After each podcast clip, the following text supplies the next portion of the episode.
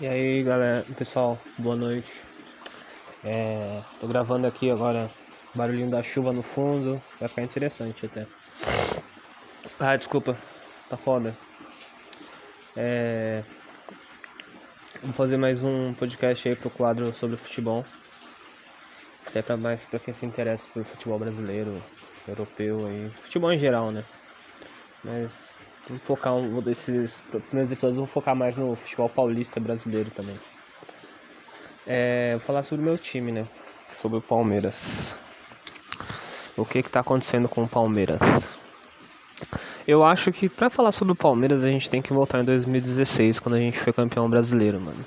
Naquela, é, naquele exato momento que a gente foi campeão brasileiro em 2016, naquele jogo contra a Chapecoense, inclusive foi o último jogo da Chapecoense antes do acidente, uma coisa muito triste, né? Mas naquele jogo, aquele jogo eu olhei pro Palmeiras e eu falei, o Palmeiras deu certo. Naquele dia eu falei, apesar de todos os problemas, que não adianta, até o Real Madrid tem problemas, até o Barcelona tem problemas. Um time não é perfeito, né? Porque o futebol em si não é perfeito. Você quer achar a perfeição, você vai achar no basquete, no vôlei, tá ligado? Onde tem hegemonias e tem basicamente times perfeitos, tem hegemonias. De...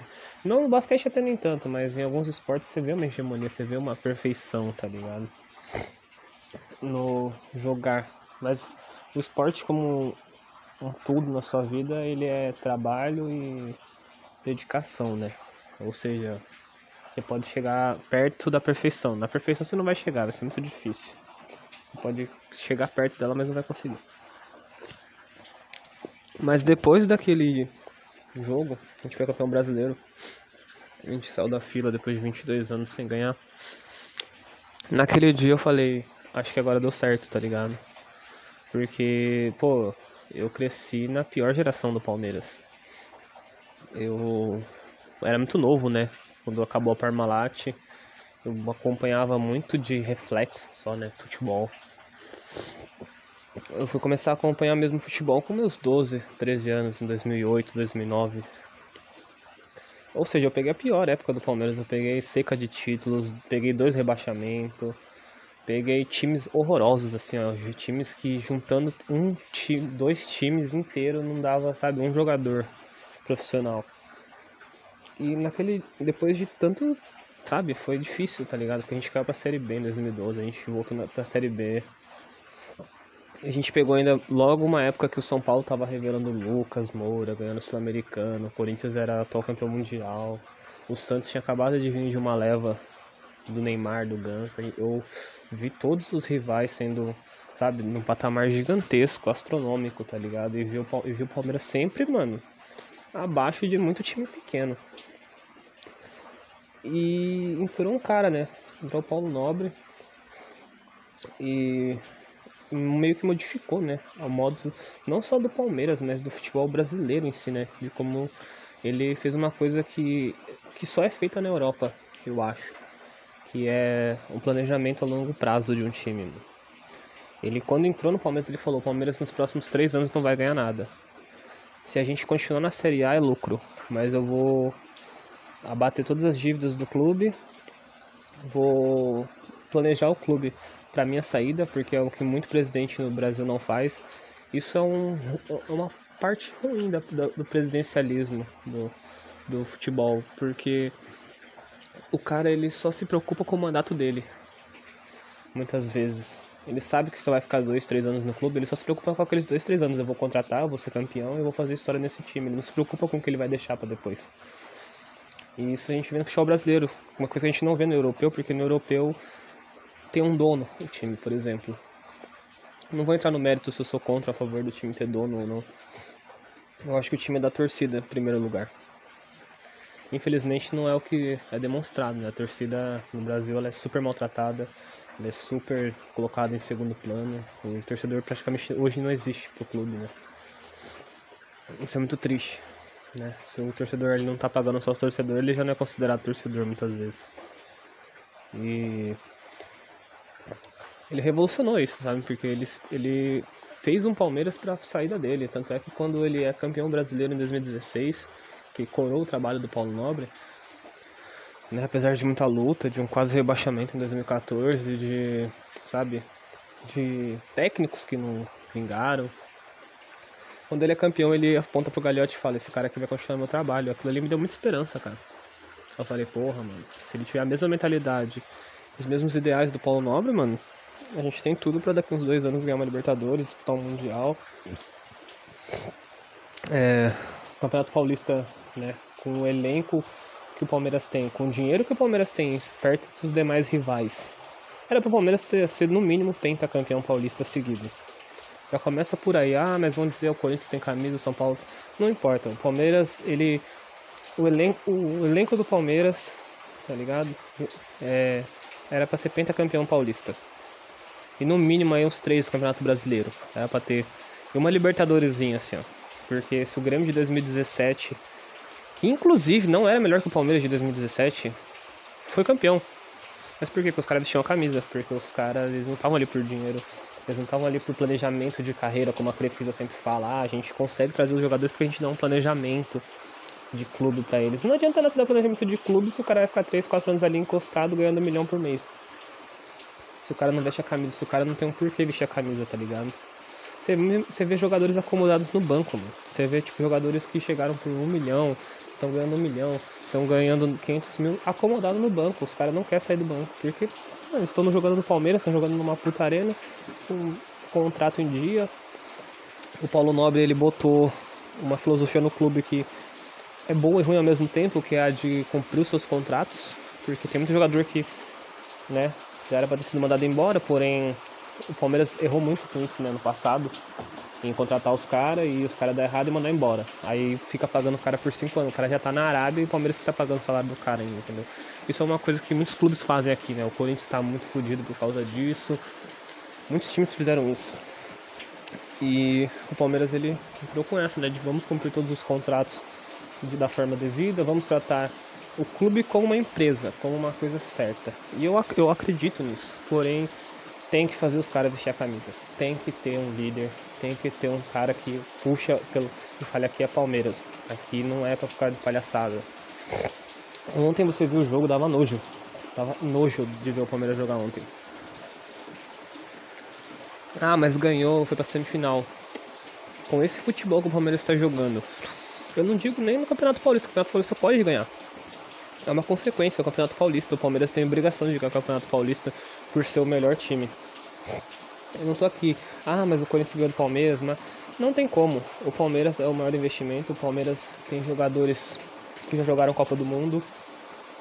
O Palmeiras tem jogadores que muitos ali vêm jogadores com futuro de seleção brasileira.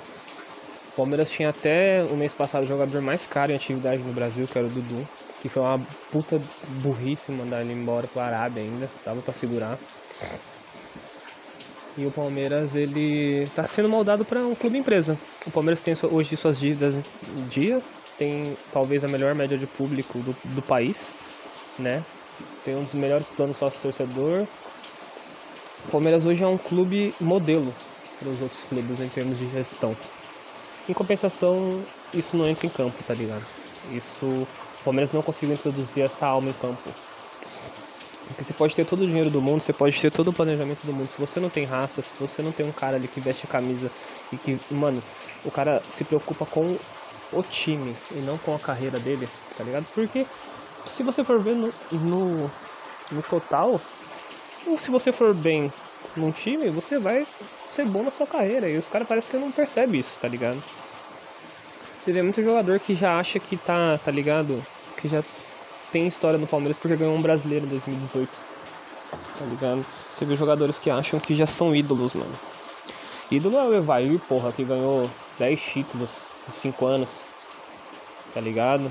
Ídolo é o Fernando Praz, que chegou na Série B e levou o time um título nacional. Tá ligado?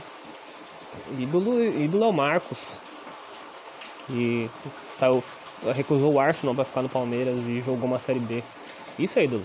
Você achar que o cara ganhou um brasileirozinho e que o cara ali tem uma mídiazinha, o cara já é ídolo, não é, mano. Tá ligado? A gente tá menosprezando os ídolos do passado, chamando a certos jogadores de ídolo. Você tem que provar muito. Tem que provar muito. Everton tem que provar muito ainda. Felipe Melo tem que provar muito, apesar de eu ser um grande fã do Felipe Melo. Gomes tem que provar muito. Os caras, tem caras ali que estão jogando bem, mas tem que provar ainda. Tem que provar, tem que ganhar, tá ligado? Tem que ganhar. Ah, mas futebol não é certo, né? Você pode ganhar ou perder, mas mano, porra. 2018 a gente perdeu uma final em casa pro Corinthians, tá ligado? A gente já ganha o primeiro jogo em Itaquera.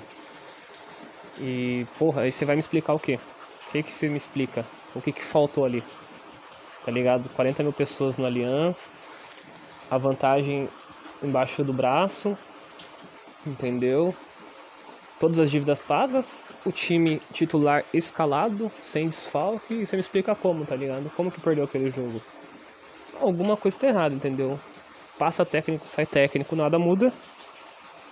Passou, pô, dos últimos quatro, cinco nomes do futebol brasileiro aí, tirando o Tite, todos passaram pelo Palmeiras, mano. Felipão, Luxemburgo, Cuca, Marcelo Oliveira, todos passaram no Palmeiras. Beleza. Desfrutamos três títulos desses técnicos, sim, mas tá ligado? Não era só, não é só para isso, entendeu? Não é, isso não é o suficiente. Eu acho que a gestão do Palmeiras em si como clube é muito legal, porém a gestão enquanto futebol tá muito ruim, tá ligado? Tá muito ruim é, desastroso. Eu acho que com esse futebol, se o Palmeiras se vê numa situação como foi contra o Corinthians de desvantagem, o Palmeiras não se coloca em campo, ele não se coloca. Você pausa o VT, a TV no jogo, você vê o time totalmente desorganizado, os caras não guardam posição, os caras não sabem sair pro jogo, é só chutão. Scarpa tá passeando no Palmeiras, Lucas Lima só no TikTok. Tá ligado? O Rony, mano, o Rony, pelo amor de Deus, ele não é jogador nem de bola 5, bola show e Corinthians. Tá ligado? O Patrick de Paula tem nome de pagodeiro. Não sei o que tá fazendo no Palmeiras também. É... O Luxemburgo acha que é o Guardiola, tá ligado? Ele reinventou o futebol e há 20 anos não ganha nada, tá ligado? Ele realmente reinventou o futebol, é o técnico que mais tempo fica sem ganhar título e mais se acha. Realmente, ele reinventou o futebol. E eu acho que a solução pro time do Palmeiras seria entrar alguém ali de pulso firme, alguém, tá ligado? Um ídolo mesmo ali, ó. E botar a casa no lugar. Mandar-se embora quem tem que mandar. É, tá ligado? Negociava os caras. Pô, mandou o Johan embora, tá ligado? Pô, um cara que tá jogando bem agora no Atlético Mineiro. Roger Guedes foi embora pela porta dos fundos. É, são vários erros, tá ligado? Os caras mandam. Contrata o Carlos Eduardo por 30 milhões de reais e manda o Roger Guedes, que pô, foi um dos melhores jogadores de 2016, 2017, e mandou embora pela porta dos fundos. O Fernando Praz saiu sem nenhuma homenagem. Então o Palmeiras está apostando nos jogadores errados, ele está colocando toda a confiança, tanto da diretoria, da torcida, nos jogadores errados, tá ligado? a gente perdeu talvez nosso penúltimo ídolo, porque eu acho que o único jogador que está em campo mesmo vestindo a camisa hoje é o Felipe Melo. É que você vê que ele sente a derrota, que ele sente a vitória, tá ligado? E é isso que falta pro Palmeiras, mano. Essa sempre foi a identidade do Palmeiras, mano.